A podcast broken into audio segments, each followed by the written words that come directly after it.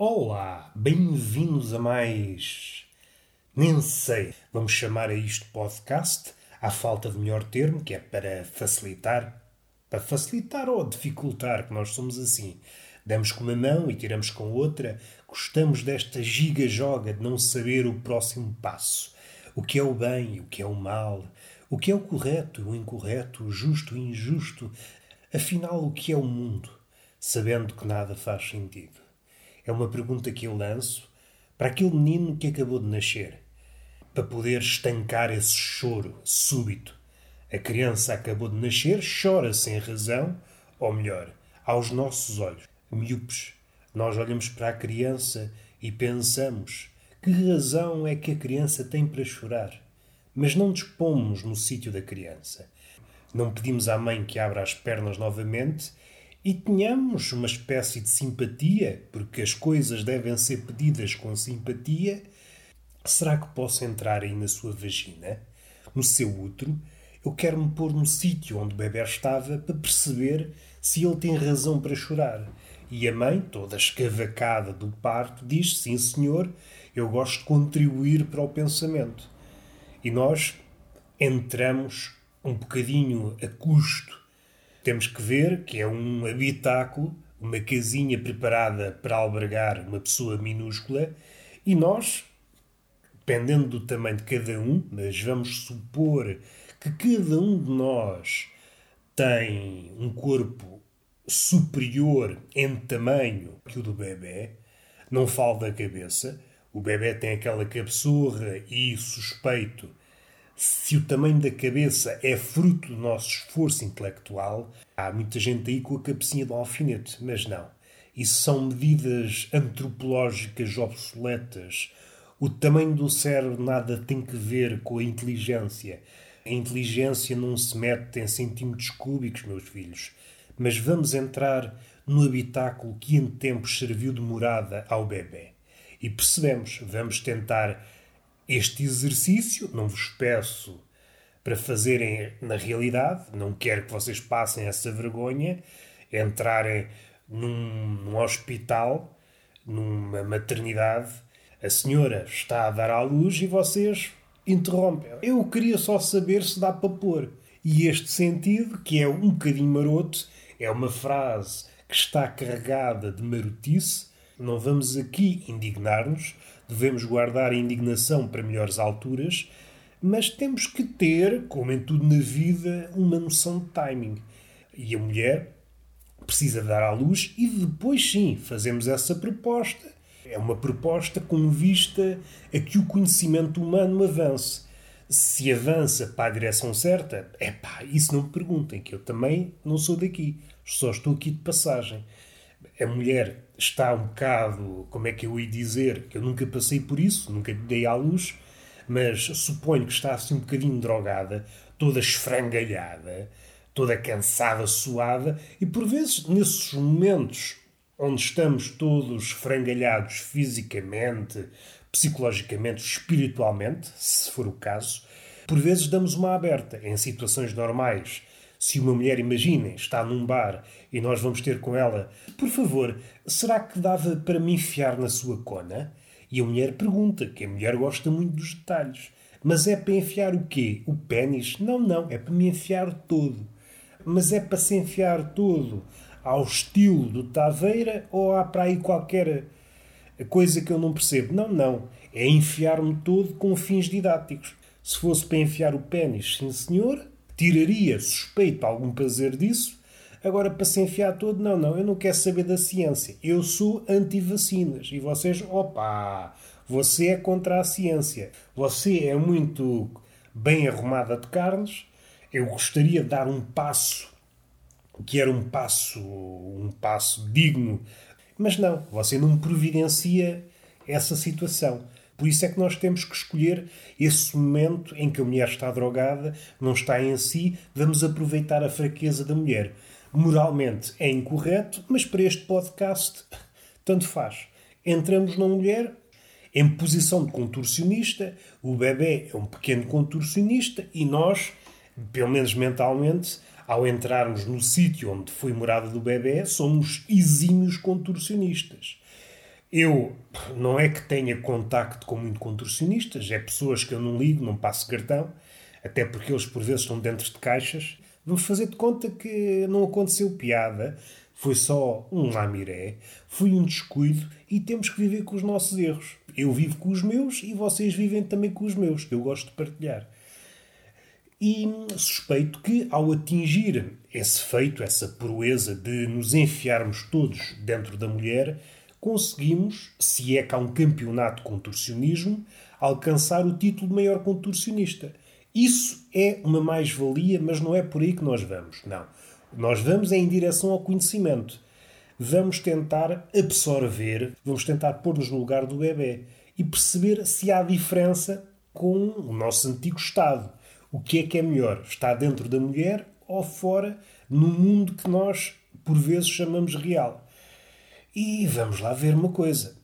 Ao enfiarmos-nos todos dentro da mulher, suponho que eu não percebo nada de biologia, e já deu para ver, o que eu estou a propor é absurdo a todos os níveis, e eu gosto de ser assim. Há pessoas que gostam de ser absurdas, mas só pela rama. Eu não, eu vou à profundidade do absurdo. Se é para ser absurdo, é para ser absurdo. Se há coisa que me chateia, é ir na rua e alguém ficar na dúvida se me há de chamar palhaço. Não. Eu vou à rua e a pessoa reconhece logo. Ih, palhaço do caraças! Não há ali um resquício de hesitação. E isso enche-me o peito de orgulho porque é sinal que eu estou a fazer o meu trabalho de palhaço corretamente.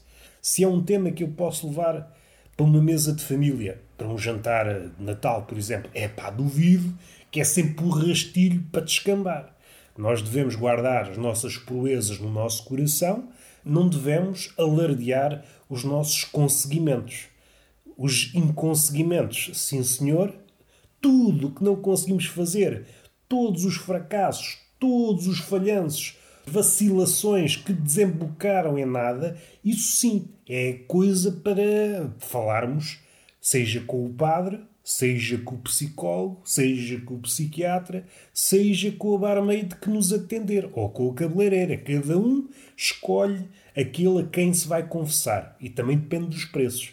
Às vezes diz é uma questão de fé, é uma questão de crença. Uns acreditam mais na ciência, outros acreditam mais na religião, outros acreditam mais nas cabeleireiras. Eu não vou por aí, porque eu não gosto, que eu sou sedentário e tudo que me impele em direção a qualquer coisa, digo não, isso não é para mim. Vamos lá pensar nas coisas sem sair do sítio. E é mais uma questão de dinheiro. Vamos supor que eu sou um amigo da ciência. Ai, a ciência, sim senhor, é impecável, universal e sim senhor, em comparação às outras coisas, dá provas de sim senhor. Mas vai dar-se o caso. Olho para a conta do psicólogo e vejo, epá, isto assim não, isto assim não, e vou, dirijo-me para o senhor padre. Entro no confessionário e começo a desbobinar. Também não vou estar aqui a menosprezar o trabalho do padre. Ele faz aquilo que lhe compete, segundo os ensinamentos do seu patrão, que é um patrão que está sempre em cima dele, que mais não seja porque está em todo o lado. E isso pode ser visto de muitos prismas, que nós temos prismas para compor a luz nas diversas cores. E as cores que retratam o Deus, o patrão do padre, é pá, não sei. Isso em terrenos judiciais, não sei como é que a coisa aconteceria. Não sei se Deus era considerado culpado. É que estar o dia todo a levar com o patrão em cima, às tantas o padre está a trabalhar na Amazon. É pá, não tem descanso. Assim não, uma pessoa liberta-se dos prazeres terrenos e trabalha de sol a sol e o patrão está sempre em cima, sempre em cima. Desconfio que a foder o juízo. Assim não, a omnipresença afadiga muito o miolo e eu começo-me a sentir mal. Faço parte de um esquema manhoso e então retiro-me. A confissão fez-me bem. A confissão é mais ou menos nos mesmos moldes daquela que decorreria em ambiente de consultório, de um psicólogo, mas eu procuro um contacto humano e, além disso, não quero estar envolvido em cambalacho. Tudo que é cambalacho ponho para trás das costas. Isso e mochilas. É por isso que me parece, e tenho em conta que eu sou um menino ajuizado, nunca digo as coisas gratuitamente. Os psicólogos, sim senhor, são bons, mas são caros, é coisa para abdicar. Os padres, sim senhor, são de graça, mas depois vemos-nos envolvidos em negócios obscuros. É também para, para jogar fora, para esquecer. Resta-nos as cabeleireiras que conseguem criar um ambiente propício enquanto nos cortam o cabelo. Damos as nossas confissões e saímos de lá mais bonitos. Acho que é um, um preço justo a pagar. Ponho a cabeleireira de um lado e o psicólogo do outro e penso o resultado final. O que é que é melhor? A cabeleireira sai melhor, é impecavelmente. O aspecto físico também contribui no aspecto psicológico. É cenas que os psicólogos não sabem. Deviam também cortar o cabelo. Cenas. Cenas que eu digo aqui e não quero também que levem a mal porque estamos aqui numa arena de galhofa. E o que é que eu quero dizer mais? Não quero dizer nada que eu acho que excedi o limite da parvoíce. Às vezes penso e jogo um bocado na retranca Roberto, tem calma. Não mostre já os trunfos todos. Guarda alguns para. Guarda alguns para mais tarde. Mas não. Não tem travão e sou assim um desbocado na parvoíce.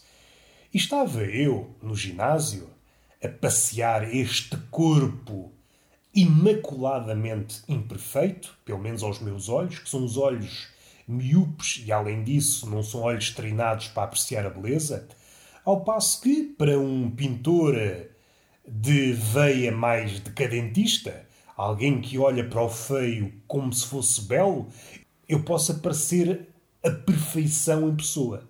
E a qual destas duas abordagens é que eu me devo agarrar? À minha, de alguém experiente no capítulo da arte, ou a de um pintor que leva a vida a tentar melhorar o seu ofício e que olha para mim e diz: Ah, a beleza, a merda em pessoa. E ainda que isto não faça sentido para mim, eu também não sou versado em arte, por isso deixo-me levar nas mãos do pintor. Sigo ao colo do pintor e ele leva-me para o ateliê para me pintar todo nu. Mas o que é que isto quer dizer? Não quer dizer nada. estava a pegar no corpo, neste corpo que estava a ser esculpido no ginásio, mais uma vez na passadeira. Eu gosto de me passear na passadeira, aquela noção de que estamos a andar, mas não estamos, porque de facto estamos no mesmo sítio, é um cansaço em vão. E isso transporta-me logo para a vida, porque a vida é muito aquilo. Andar na passadeira é correr, correr, correr para não sair do mesmo sítio. A vida amorosa, a vida profissional, está ali. A passadeira é o resumo da existência humana. Mas não é por aí que nós queremos ir. Já abordámos, já pincelámos vários quadros, já esboçámos os caralhinhos ao lado para conferir um ar mais moderno ao quadro. Mas o que interessa referir é que eu, mais uma vez, estava a olhar para as árvores que estão à minha frente e de quando em vez passa um melro, não estou a mentir, há uns dias que não passa e eu, se calhar, aqui tenho que fazer a minha culpa que eu já fiz umas piadinhas sobre o Melro e eu desconfio que o Melro ouviu o podcast e sentiu-se ofendido. E agora já não se passeia pelo ginásio, o ginásio da parte de fora. É bem entendido. Passeava-se todos os dias à mesma hora. Peço desculpa se ofendi o Melro. Já não sei em que moldes é que eu usei o Melro para fins de galhofa. Epá, peço desculpa. Pensava que a natureza e os pássaros as aves tivessem mais poder de encaixe. Mas, pelos vistos, não. Era uma ave do politicamente correto e nós temos que entender as situações. Dando alguns passos atrás, esse melro gostava muito de ir à janela e ficava a olhar para mim. E eu ficava a olhar para o melro. Entre nós, a vida, não. Entre nós, um vidro. E eu suspeito que o melro olhava para mim e via: Mas o que é que este rapaz está a fazer? Está a cansar-se, não sai do mesmo sítio? Parece uma bola de Berlim suada. O que é que ele está a fazer? E de vez em quando dava uns saltinhos para um lado, uns saltinhos para o outro, e a pensar, a tentar matutar, a tentar refletir sobre o porquê daquela situação. Não percebia, e talvez foi esse o motivo pelo qual ele ia lá todos os dias. Este gajo afadiga-se e continua gordo, mas qual é o sentido da vida? Se calhar o mel enforcou-se, percebeu que nada disto faz sentido, o gordo continua gordo e corre sem sair do sítio, nada disto faz sentido. Então enforcou-se. Se foi isso, tudo bem. Temos que compreender. O suicídio é a decisão, eh, é a pergunta mais difícil de todas, para utilizar a, aquela frase de abertura de, de Camus, do, do livro Mito Sísifo. Temos que entender. O Mel encaminhou-se para esses cumes do existencialismo e nós não podemos. O Melro é livre de tomar as suas decisões. Ah, estava eu, na minha vidinha, e de repente aquilo que também já falei, mas com uma pequena variação. Aquilo, o barulho característico da bisarma, hoje eram algumas bisarmas, e eu estava virado para lado de fora e atrás de mim, suponho, vários homens a fazer. Imagina, era uma espécie de coreografia. Era como se eu fosse um maestro de costas voltadas para uma banda animalesca. O resultado era algo deste género. Eu, enquanto mestre, devo dizer que não sou experiente. Ouvia-se a desarmonia e faltava ali uma espécie de punho firme, punho firme. E eu comecei a imaginar cenas. Será que estão pessoas atrás de mim a efetuar exercícios? Ou eu, que sou assim meio aparvalhado, para não dizer todo, que eu gosto de ser também humilde, comecei a fazer um exercício numa passadeira que está a paredes meias com uma casa de banho. E atrás de mim estão várias pessoas a cagar ao mesmo tempo. E eu estou a ouvir esse resultado. E é um resultado mágico. Enquanto eu continuo a andar sem sair do sítio, há pessoas que estão a cagar para mim. E eu respirei fundo e pensei como a vida é bonita. E está feito. É o podcast possível.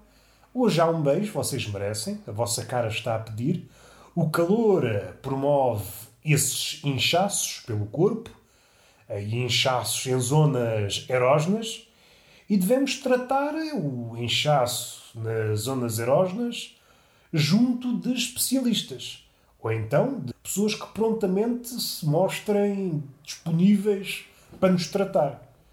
Imaginem que estão numa pastelaria, subtão acontece o inchaço na zona erógena e vocês dizem logo, porque vocês têm um coração aberto.